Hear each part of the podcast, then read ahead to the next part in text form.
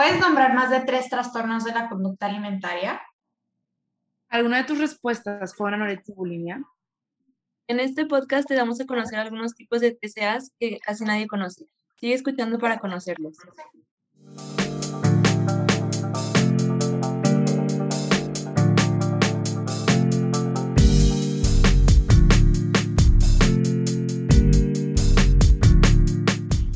Bienvenidos a Doed Contigo, un espacio seguro para aprender a cuidar de ti. Mi nombre es Ana Lucierra, estoy en quinto semestre y estoy en Pop Salud.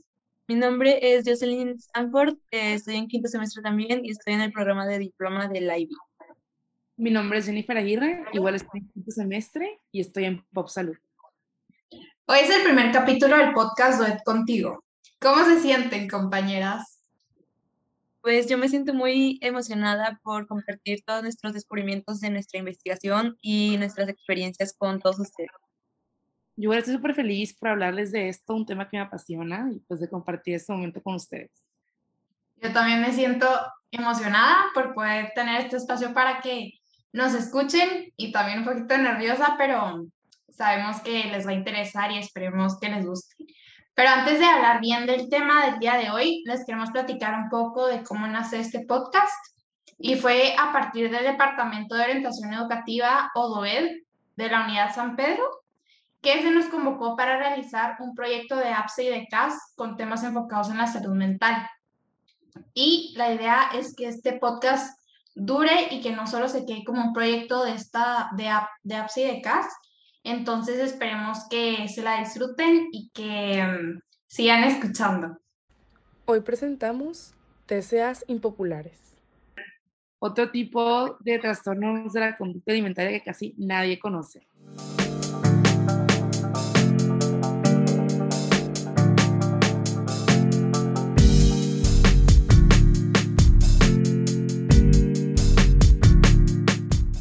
Bueno, para empezar, ¿qué es un TCA? Un TCA significa trastorno de la conducta alimentaria y estos son trastornos psicológicos graves que conllevan alteraciones de la conducta alimentaria. Algunas características de un TCA son la preocupación en relación al peso, la imagen corporal y la alimentación, entre otros comportamientos. Y debido a estas alteraciones alimentarias se pueden desencadenar enfermedades físicas importantes y en casos extremos pueden hasta llegar a provocar la muerte. Y entonces me imagino que ya muchos de ustedes habrán escuchado estas tres letras, TCA, que como explicó Josh, es trastorno de la conducta alimentaria, y algunas de las más populares o de las más comunes o de las que más se escuchan son la anorexia y la bulimia. Pero también hay otros trastornos de la conducta alimentaria aparte de estos dos, que son este, menos populares, pero que son igual de importantes de y de interesantes eh, para conocerlos. Y es por eso que el día de hoy les vamos a platicar sobre alguno de estos. Bueno, yo les voy a hablar del trastorno por atracón. Y bueno, para empezar, ¿qué es el trastorno por atracón? El trastorno por atracón es un trastorno que ocurre cuando las personas comen así en exceso, muchísimo y de manera regular, porque bueno, a cualquiera nos ha pasado que pues, nos da un ataque que pues, se, nos, se antojan muchas cosas y pues comemos mucho, pero no, el trastorno por atracón se identifica porque esto pasa regularmente, como cuando quieres empezar una dieta, pero raramente se te antoja algo y luego ya no puedes parar de comer y así consecutivamente. Generalmente las personas que padecen este trastorno sienten que no pueden dejar de comer aunque no tengan hambre en absoluto. Las personas con este trastorno suelen usar los alimentos como medio para frente a las emociones o presiones subyacentes, o sea, que te sientes triste, como enojado, como feliz, como todas las asocian con los alimentos, es como tratar de llenar un vacío que tienes ahí adentro, pues con comida. No necesariamente tiene que dar hambre, realmente lo haces más por la parte mental, porque sientes que la comida te va a dar, no sé, seguridad o algo, te va a llenar ese vacío cuando realmente pues no pasa. Aunque todas las personas suelen comer en exceso de vez en cuando, lo que define ese trastorno, como ya les dije, es que de, de verdad no puedes dejarlo de hacer. ¿Cómo darte cuenta que padeces este, padeces este trastorno? Bueno, uno de los síntomas más comunes es que pues comes sin hambre, cuando realmente tú ya estás lleno, cuando realmente ya no puedes más, pues es una sensación de que tienes que seguir comiendo y no lo puedes realmente controlar con todas tus fuerzas, no puedes. También otra síntoma es que comes en porciones demasiado grandes y en muy poco tiempo, es decir, No es como que te sientas a comer y tardas, no, realmente es abrazarte así en tiempos muy pequeños y porciones muy grandes. También comer muy rápido, comer solo o en secreto es algo también muy distintivo cuando realmente te enoja o no te gusta que las demás personas te vean comer, cuando sientes que es malo y lo haces todo en escondidas, cuando escondes comida en tu cuarto, eso es un síntoma también muy frecuente. El sentirte culpable o avergonzado después de comer en exceso y también la dificultad de bajar de peso de forma saludable debido a, como ya les mencioné, que no puedes realmente tener un régimen alimenticio debido a que constantemente te dan atracones y con eso pues ya no puedes concluir tu dieta. ¿Qué, ¿Cuáles son las consecuencias? ¿Por qué está, en qué me afecta tener ese trastorno? Bueno, ese trastorno lo que te afecta es que debido a la ingesta excesiva de alimentos, te puede provocar presión arterial alta, niveles altos de colesterol, enfermedades cardíacas, por lo mismo, niveles elevados de triglicéridos, obviamente diabetes mellitus tipo 2, enfermedades de la vesícula biliar, todo esto que tiene que ver con el funcionamiento de nuestro cuerpo, debido a que no nos estamos alimentando de la mejor manera y la, manera, la mayoría de los atracones se dan con alimentos obviamente no sanos, pues hace que nuestros niveles en todos los sentidos del cuerpo pues se desestabilicen, lo cual puede causar enfermedades eh, realmente graves y pues, y pues sí, algo muy interesante de ese trastorno es que la mayoría de las personas que la padecen los desconocen que lo padecen debido a que piensan que es algo de ellos mismos, piensan que es algo de que no tienen voluntad, piensan que simplemente están en descontrol, pero pues no lo ven como un trastorno, aunque realmente sí es un trastorno y deben de acudir con profesionistas si ven que lo padecen. Em, y pues sí, es el autoevaluar qué, qué está pasando contigo, si realmente tienes esto y ir a con alguien que realmente sepa decirte si lo tienes o no. Bueno, el siguiente trastorno del cual vamos a hablar es la ortorexia. Y la ortorexia es un trastorno de la conducta alimentaria en la que la persona se obsesiona por comer saludable. Y este, esta obsesión la lleva a conductas extremas para evitar alimentos que no se consideran saludables o nutritivos. Este, algunos de los alimentos que suelen evitar esas personas son alimentos procesados, grasas, harinas, azúcares, e incluso puede llegar a ser tan extremo que se eviten el, alimentos que no son orgánicos. Este TCA puede llegar a confundirse con los simples hábitos alimenticios rigurosos por la misma presión social de que hay que comer saludable, que hay que comer muchas frutas y verduras, etc. Pero este ya se vuelve un problema y se vuelve pues, ortorexia cuando se presenta, o más bien cuando te afecta tu salud física, mental y también social. Algunas de las personas más susceptibles para este trastorno son las que, bueno, cualquiera puede padecerlo, pero que son de riesgo, son personas que tienen tendencias obsesivo-compulsivas, con ansiedad y que suelen ser muy perfeccionistas, personas que tienen o han lidiado con otros TCAs. Y alguna diferencia entre anorexia y ortorexia es que la ortorexia se centra más en la calidad de los alimentos que en la cantidad, aunque sí puede llegar a este, sí pueden llegar a desarrollar comportamientos que giran en torno a la cantidad de los alimentos. Y bueno, ¿cuáles son los síntomas de este TCA? En primer lugar, tenemos los comportamientos o pensamientos obsesivos sobre las elecciones dietéticas. Este, y muchas veces se aplican también restricciones a sus dietas. Por ejemplo, se pueden restringir grupos enteros de alimentos como los carbohidratos, las grasas, y también es muy común que hagan limpiezas o ayunos en los que dejan de comer por un gran periodo de tiempo para intentar compensar, este, pues, si se rompen sus hábitos alimenticios. Eh, por esto mismo de que se rompen estos hábitos, se puede sentir frustración y autodesprecio. Y algunos otros comportamientos es que pasan mucho tiempo investigando los ingredientes de la comida, pesan la comida, planifican sus comidas con anticipación, etc. Eh, además, se puede llegar a ver eh, perjudicada su, su estilo de vida y su ámbito social, ya que a estas personas les resulta muy difícil salir a comer a restaurantes, por ejemplo, porque no saben qué les están poniendo su comida y ellos necesitan estar en control y vigilar lo que están consumiendo. Y pues una de las más comunes es la dependencia emocional, en la que se cree que la imagen corporal, la autoestima, la identidad o la satisfacción dependen eh, meramente de su alimentación. Y pues algunas de las consecuencias que ya también mencioné como parte de los síntomas que son pues, este tipo de conductas que afectan la vida social, eh, los problemas médicos son los más eh, pues notorios y pueden ser desnutrición, pérdida de peso, osteoporosis, anemia, déficit de vitaminas y minerales, desequilibrios hormonales y se puede llegar a debilitar el sistema inmunológico.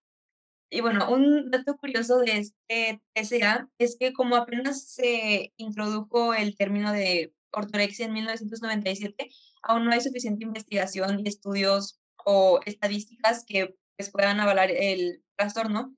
Sin embargo, hay, han habido estudios que este, probaron que algunas de las personas que también son muy susceptibles a tener este TCA son las personas que tienen carreras u oficios que les demandan una alimentación muy saludable, por ejemplo, los atletas, los bailarines de ballet y los las modelos o los modelos.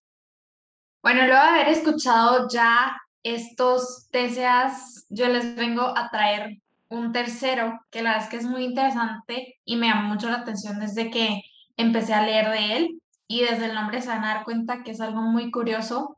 Este TCA se llama PICA y es un trastorno alimenticio que consiste en ingerir sustancias que no son alimentos y que por ende no tienen un valor nutricional. La verdad es que es un trastorno poco habitual que se ve generalmente en niños, pero también se puede ver en jóvenes, en personas con autismo o con alguna discapacidad intelectual. Antes de hablar de los síntomas, me gustaría hablar de cuáles pueden ser algunas de las causas. Este, una causa puede ser la deficiencia de hierro o también la desnutrición. Entonces, las personas que ingieren estas sustancias que no son alimentos lo hacen como una señal de que su cuerpo está tratando de corregir esa deficiencia o alguna deficiencia importante de nutrientes.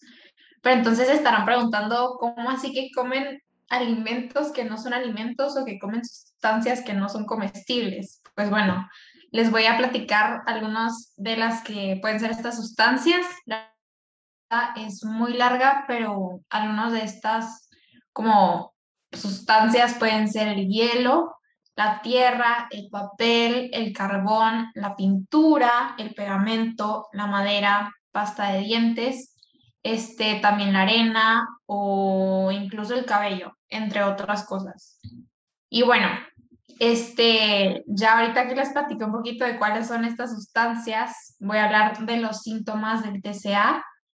Este, un síntoma es cuando la ingesta de esta sustancia se da por, lo, por al menos un mes y obviamente si se consume por más de un mes es cuando ya te diagnostican esto como un trastorno. Otro síntoma es el dolor de estómago, las náuseas, dolor e inflamación abdominal, también problemas de conducta u otros hallazgos de envenenamiento, también mala nutrición.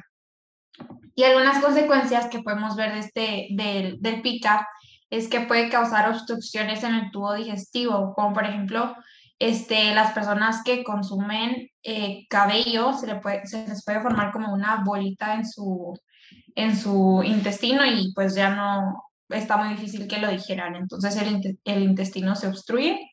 Otra consecuencia puede ser el estreñimiento, la pérdida de peso, deficiencias nutricionales, envenenamiento, obviamente dependiendo de lo que consuman. También la intoxicación les puede dar anemia eh, ferropénica, que es por deficiencia de hierro, también eh, infecciones intestinales, lesiones o heridas en la boca o dientes, como dije, dependiendo de lo que consuman. Y también puede, o sea, esto puede llegar al punto de que pueden haber complicaciones quirúrgicas, abdominales. Por ejemplo, hay estadísticas donde señala que el 75% de los pacientes necesitan cirugía, el 30% sufre, complicaciones y el 11% eh, fallece a causa de, de la pica o por complicaciones posoperatorias. Y bueno, ya un dato curioso de este trastorno es que es un trastorno que se puede presentar también en el, en el embarazo. Pues algunas personas pueden comer artículos que no son alimentos, pero esto es algo, la verdad es que bastante infrecuente, pero sí puede llegar a pasar. Y bueno, ahorita que ya escuchamos y conocimos un poco de los TCAs que son menos populares o que no son tan conocidos, queremos también compartirles un poco de experiencias personales o experiencias que tenemos de personas cercanas que han sufrido eh, de TCAs. Y bueno, eh, mi compañera Jos les va a compartir un poquito. Sí. Bueno, este, bueno, antes de empezar, quiero aclarar que estos tres TCAs que les contamos, pues nada más son algunos de los bastantes que hay. Entonces, yo les sugiero que hagan una investigación si, si les interesa este tema. Y pues bueno, eh, yo personalmente tuve algo muy parecido a la ortorexia, pero no, no me lo diagnosticaron, entonces no voy a decir que la, que la tuve, pero sí tenía comportamientos muy similares a los síntomas de la ortorexia. Por ejemplo, a mí me dado mucho miedo comer comida chatarra porque como estaba en un equipo de natación, y, o sea, pues era atleta, me obsesioné mucho con mi físico y con estar de fit y así. Entonces me da mucho miedo la comida chatarra. Este, evitaba, llegué a evitar completamente de que la, los aceites, las grasas, las harinas. Eh, también me acuerdo que pesaba mucho la comida y, o sea, con cucharas medidoras y todo. Y también, pues, una de las cosas, o sea, físicas que más me, me pues, fueron como signos de alarma fue que llegué a pesar 48 kilos y que me dejó de bajar por tres meses. Entonces ahí ya fue como que el punto de mis papás que dijeron, no, pues algo está mal, vamos a llevarla, que me llevaron a hacer unos estudios y pues ya de ahí fue nada más de que recuperación y así. Gracias por compartir, Jos. Ahorita, Jenny, ¿tú qué nos quieres compartir? Bueno, pues yo les quería platicar que en lo personal, antes yo pensaba que yo realmente no podía hacer dietas, que era cosa mía, que yo no podía realmente establecer límites.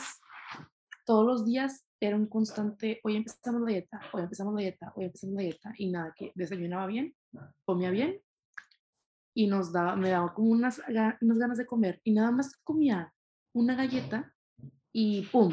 Empezaba a comer lo demás, empezaba a comer todo lo que me encontrara, me preparaba todo, y no era de que se te antoja un yogur o se me antoja un helado, no, se me antoja todo, entonces todo me lo como, no podía como dividir de que solamente esto, solamente, no, no había control, realmente no podía controlar lo que comía, cuánto comía, nada.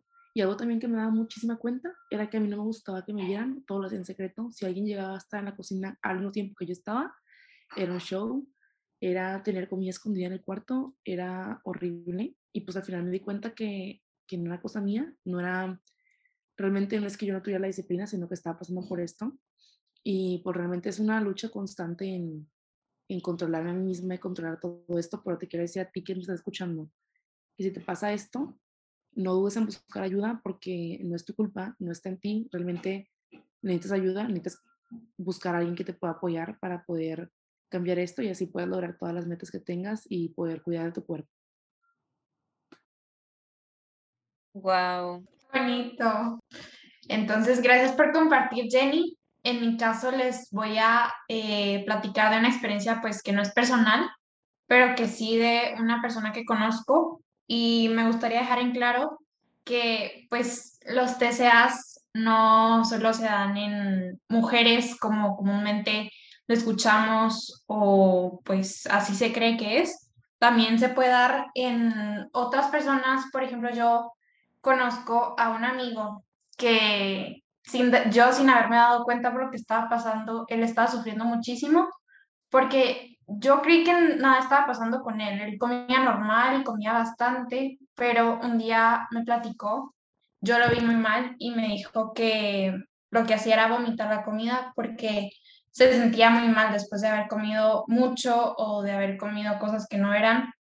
más o menos esto se podría relacionar con lo del atracón, que comes aunque estés llena, y bueno, lo que hacía también esta persona es vomitar y se relaciona también con la bulimia, digamos, pero siento que este como testimonio sirve para que nos demos cuenta y que, que realmente, o sea, no normalicemos de que los TCA solo son para como mujeres, sino que le puede pasar a cualquier persona, a cualquier persona en cualquier edad y entonces siento que también hay que tener atención a eso y darle también muchísima importancia.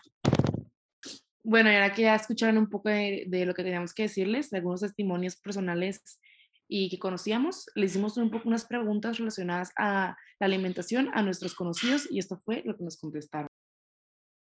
¿Cómo es tu relación con la comida? A mí en lo personal, soy una persona que casi no le da hambre y cuando come, come muy poco. Más que nada como porque están siempre atrás de mí, de que mis amigos o mi mamá, de que come, tienes que comer, si no comes de que te va a hacer daño y cosas así. O sea, la verdad que no me gusta comer, pero es más como una obligación. Trato normalmente de comer lo que sea que me pongan de que en mi plato. ¿Le tienes miedo a algún alimento? Uno de los alimentos a los cuales le agarré más miedo a lo largo de los años fue a lo que es la papa y también a todo lo que tiene que ver con la pasta, porque eh, como son carbohidratos a mí me inflaman y también por las calorías y es irónico porque de hecho mi comida favorita es la italiana, todo lo que tenga que ver con pasta, que tenga que ver con queso, con crema y también el queso es otra comida a la cual le agarré demasiado pavor al punto en el cual ya no quería consumir estos alimentos y pues como mencioné anteriormente es muy irónico porque es la comida que más me gusta y que más disfruto hoy en día. Sin embargo, me sigue dando temor y pavor cada vez que lo voy a comer y, e intento medirme demasiado en específico con estos alimentos a pesar de que en mi mente a veces me dice come, come, come, come para evitar darme un atracón y sentirme mal después de consumirlos. ¿Te arrepientes constantemente por haber comido algo? Yo siento que a veces sí me arrepiento de la comida que como. Por ejemplo, los fines de semana. Pero siento que a veces vale la pena de repente darte un gusto de algo que te gusta. Y pues yo en lo personal entre semana en mi casa es pura comida saludable. Y la verdad soy muy especial con la comida. No me gustan muchas cosas. Y me harto muy rápido y quiero comer algo que me guste en verdad. Pero entonces, entre semanas siempre trato de seguir la dieta que hace mi familia y el fin de semana disfrutar de una comida. Siempre trato de balancear, por ejemplo, los fines de semana desayunando algo saludable y luego comer una comida que me guste mucho y disfrutarla. Ahorita siento que nosotros como adolescentes en esta generación estamos como que muy enfocados en qué comer o qué no comer, por qué engordamos o no engordamos, pero yo siento que yo siempre trato de balancear mi comida y de repente darme mis gustos porque pues la verdad es que hago ejercicio toda la semana y como saludable toda la semana y no veo el por qué no pueda disfrutar de una comida chatarra una vez a la semana. Y de hecho una doctora me dijo hace poquito que uno de los objetivos para dejar de sentirse culpable después de comer es saber aceptarnos como somos y dejar de juzgarnos. Y pues ya siento que si tú tienes problemas con la relación con la comida, pues siento que necesitas buscar ayuda con alguien que te asesore sobre el tema y te ayude a, a que ya termine tu problema con la relación de la comida. ¿Sientes ansiedad al comer? Yo a veces siento ansiedad al comer. Este depende el día, ya que pueden haber días en donde Em, no siento ningún tipo de ansiedad ni emoción negativa al comer, entonces puedo comer desayuno, comida y cena normal, pero pueden haber otros días en donde este no siento ansiedad, siento ansiedad y no desayuno o, o ni ceno o a las dos y nada más como una vez al día. Entonces la respuesta sería depende. A veces sí, a veces no. ¿Cómo te sientes al comer? Al comer me siento contenta porque mi energía incrementa. También ayuda a que mi estado de ánimo sea más positivo y tenga las fuerzas para continuar con mi día a día y estar más presente en las actividades que hago. Porque entendí cómo al no comer me puedo poner de mal humor y no realizo mis actividades de manera productiva. Además, a la hora de comer lo tomo como un momento de descanso y me siento tranquilamente a pensar o simplemente a disfrutar de mis comidas favoritas. También, ya que tengo en claro la importancia que tiene la comida en mi cuerpo, lo que me hace sentir feliz al momento de consumirlas.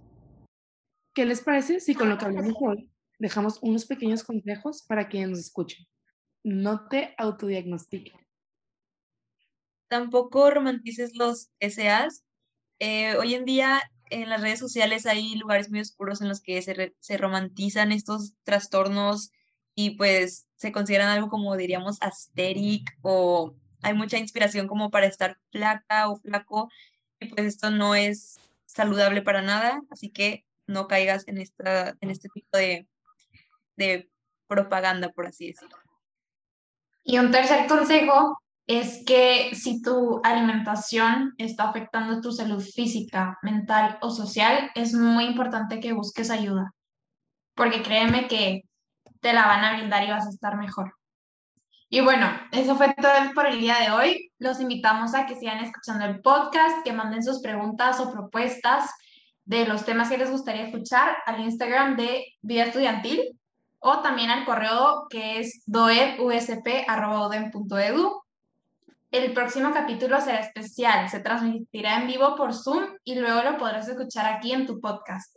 Mantente al pendiente de las redes sociales que te acabamos de compartir para enterarte del tema y cómo participar. Les agradecemos mucho habernos escuchado y esperemos que tengan un bonito día. Bye. Bye. Bye.